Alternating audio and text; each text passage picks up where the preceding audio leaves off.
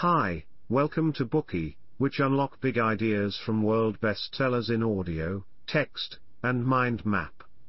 Please download Bookey at Apple Store or Google Play with more features. Get your free mind snack now. Today we will unlock the book The Millionaire Next Door, The Surprising Secrets of America's Wealthy. After years of research, in this book Stanley and Danko share strategies or secrets of ordinary American people that have accumulated wealth, to the point of becoming millionaires. Its main premise is that people who look rich may not actually be rich, they overspend often on symbols of wealth, but actually have modest portfolios and sometimes big debts. On the other hand, actual millionaires tend to live in middle-income neighborhoods, drive economical cars, wear simple watches and buy suits off the rack. Let me ask you a question, what is your impression of millionaires? Do they go to high-end venues, wear luxury watches, drive exotic cars, buy yachts, live in mansions, build wine cellars, and enjoy luxury brands? If your answer is yes, chances are you've been duped by the carefully created image of the rich in the media. Real millionaires don't look like this. They don't splurge. They're frugal and low-key. They may even be living next door. Those who wear gold and silver are the typical rich, illusion created by the consumer market which poses two problems. First, it makes us feel that the kind of life wealthy people have is unattainable to us, which means is far away from us and no matter what we do we wouldn't be able to keep up with that. Second, it induces us to imitate the typical rich model deliberately and embark on the road of high consumption as the pseudo-rich. Once falling into the consumption trap carefully arranged by the consumption age, a person can hardly rely on their own consciousness to get out. The Millionaire Next Door also reveals the truth about the pseudo-rich. What is a pseudo-rich? It's someone who has high income but also high consumption of their made-up needs making it difficult or nearly impossible to save and accumulate wealth regardless of what he or she does. They cater to the typical rich illusion of the age of consumption. As a result, they may seem to have a high standard of living but will never achieve financial freedom. In contrast, true millionaires do not get caught up in the lifestyle of appearances. The book is a highly statistical exploration of America's millionaires which consists of households who have a net worth of 1 to 10 million dollars. The authors both of them being scholars were studying and researching the profiles of the wealthy, and accidentally found a very interesting pattern of consumption, investment, and savings within them, what they like to call the hidden secrets of the wealthy. As a result, Stanley turned these observations into a series of bestsellers of wealthy people, the most influential of which was The Millionaire Next Door. After it was published in 1996, it stayed on the New York Times bestseller list for 88 weeks and sold for more than a million copies. He explains that the public's view of wealth is wrong. Income and wealth are not the same. Both the rich and the pseudo-rich have high incomes, but the rich accumulate much more wealth than the pseudo-rich. Second, one can hardly become a millionaire through luck, inheritance, high social status, or even high intelligence. Still, one can accumulate wealth through self-restraint, frugality, and hard work, eventually becoming a real millionaire. Next, we will uncover the essence of this book The Millionaire Next Door in three parts. Part 1, How to Define the Rich. Part 2, how are rich people made? Part 3 How do ordinary people become rich?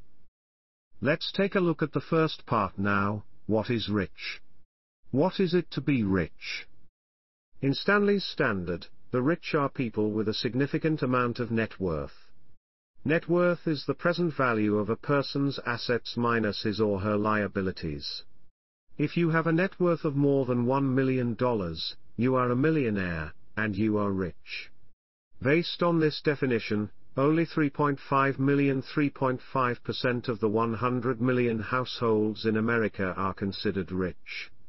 About 95% of millionaires in America have a net worth of between $1 million and $10 million. To get hands on primary data, Stanley uses two research methods. One is to send questionnaires by mail in a high net worth community. For example, from June 1995 until January 1996, he selected 3,000 households. A total of 1,115 surveys were completed in time to be included in his analysis. Out of the 1,115 respondents, 385 had a household net worth of $1 million or more. The complementary method is to conduct industry-specific surveys of professions that are generally considered well paid, such as lawyers, doctors, executives, professors, and entrepreneurs. According to the analysis, the typical American millionaires are first-generation rich who have received no inheritance and live in a home worth as little as $320,000 in the average neighborhood. Most of these millionaires are self-employed and have monotonous careers, working 45 to 55 hours a week. Above all, they value saving and investing, spend very conservatively, and are passionate about philanthropy. You see, the image of millionaires based on first-hand survey data is not quite the same as the image we see in the media. In fact, the real rich people are thrifty, accustomed to delaying consumption, and have long-term plans for the future. So, to know how far we are from becoming rich, the book introduces a simple quantitative way to calculate your net worth to test whether someone is more like rich people or more like poor people. In addition, you can check whether you are on the right path to wealth accumulation. You can think of the calculation of expected net worth as the formula of the rich. The algorithm is simple, multiply your age times your realized pre-tax annual household income from all sources except inheritances. Divide by 10. This less any inherited wealth is what your net worth should be. Mr. Anthony O. Duncan for example is 41 and earns $155,000 a year. Divide 41 years by 10 to get an age factor of 4.1, multiplied by $155,000 to give Duncan his supposed net worth of $635,500. If a person's actual net worth does not meet this expected net worth, they are not doing well. An expert at accumulating wealth is defined as having an actual net worth twice as high as expected. For example, if Duncan's actual net worth is twice of his expected net worth or $635,500 multiplied by 2, which is $1.271 million, he would be a prodigious accumulator of wealth, PAW. If he has less than half of his expected net worth, which is $318,000, he is an under-accumulator of wealth, UAW. The formula of the rich is simple and easy to follow. Anyone can do the math to see if he or she is on a path of becoming wealthy or part of the pseudo-rich group. In other words, if they are becoming wealthier or poorer. The age factor in this formula contains the implicit assumption that the older someone is the longer he or she has had to accumulate wealth. As mentioned earlier, high income does not make someone rich. Many pseudo-rich people have even a higher income than the rich. There are 25 million American households with an annual income of more than $50,000 and 7 million households with more than $100,000. That's a high income, but most of these families have only amassed a low level of wealth and live from paycheck to paycheck. The typical American middle-class family with a net worth of less than $15,000 excluding their mortgage would survive only a month or two after losing their job. They are the victims of this age of consumption, and they should be the biggest beneficiaries of this book.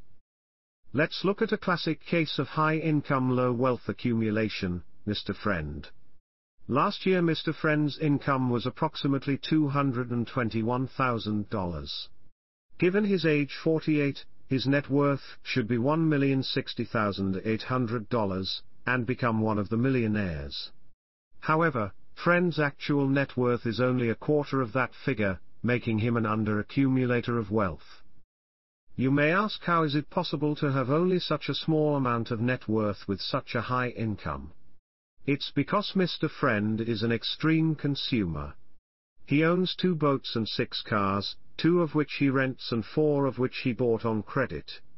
However, only three members of the family drive. Friend is also a member of two clubs, buys clothes from the best shops, wears watches worth more than $5,000, and even owns a holiday apartment. Friend works very hard and makes a lot of money. In the United States, not everyone can make $220,000 a year. But why does Friend spend so much? He was born poor, and he grew up in a house his family built out of old wood and other scraps.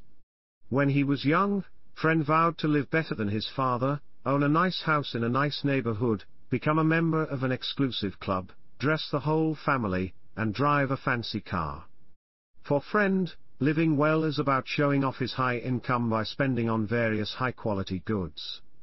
He never thought of setting up a portfolio investment plan and getting income from capital gains, sounds meaningless to him. Is Friend a rich man? Based on income level, definitely. But in terms of net worth, he is a poor accumulator of wealth. From the point of view of spending habits, he is a standard pseudo-rich.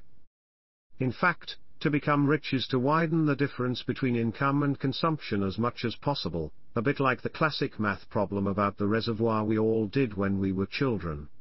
The reservoir has an inlet pipe and an outlet pipe. The reservoir does not get filled when the inlet pipe and outlet pipe are working at roughly the same rate, and people do not become millionaires when they earn and spend at roughly the same level. The problem for the pseudo-rich is that the outlet pipe is too thick. The problem for the poor is that the inlet pipe is too thin. Only the rich can live below their means, keeping the inflow pipe faster than the outflow pipe and keeping the reservoir of their wealth ever fuller. We have concluded the first part. We talked about a rich person being someone who has a lot of net worth. A millionaire is considered to have a net worth of more than $1 million. We can quantify a person's expected net worth through the formula of the rich to see if they are on the right path to accumulating wealth. The person whose actual net worth exceeds the expected net worth level twice is a prodigious accumulator of wealth. Under accumulator of wealth refers to people possessing less than half their expected net worth. Many of the under-accumulators of wealth are pseudo-rich. They have a good income, but they spend it all, and they have accumulated very little net worth. So high earners do not equal rich people. Today we are just sharing limited content. To unlock more key insights of world-class bestseller please download our app. Just search for B-O-O-K-E-Y at Apple Store or Google Play. Get your free mind snack now. Dir hat dieser Podcast gefallen? Dann klicke jetzt auf Abonnieren und empfehle ihn weiter. Bleib immer auf dem Laufenden und folge uns bei Twitter, Instagram und Facebook. Mehr Podcasts findest du auf meinpodcast.de.